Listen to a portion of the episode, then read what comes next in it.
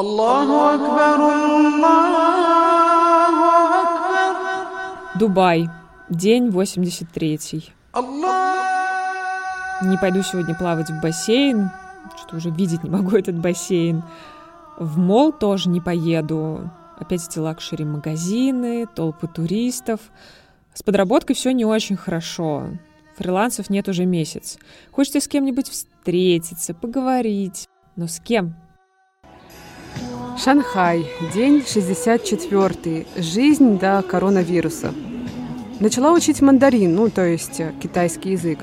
Очень тяжело даются тоны и особенно иероглифы.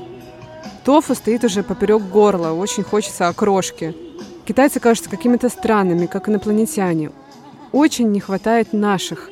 Останусь сегодня дома и буду весь вечер говорить с друзьями по скайпу. Да, например, со мной. Привет, меня зовут Даша Полыгаева, и в прошлом году я переехала из Москвы в Дубай.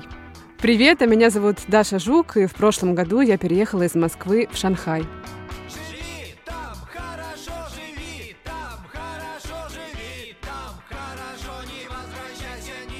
Однажды мы с Дашей списались в Фейсбуке и обнаружили, что у нас сейчас одни и те же иммигрантские проблемы. Проблемы, проблемы, да. Как найти работу в незнакомой стране, где и как искать новых друзей, что делать со старыми друзьями, как вообще вписаться в эту новую жизнь и при этом не умереть от тоски по московским И барам. мы считаем, что таких, как мы, очень-очень много.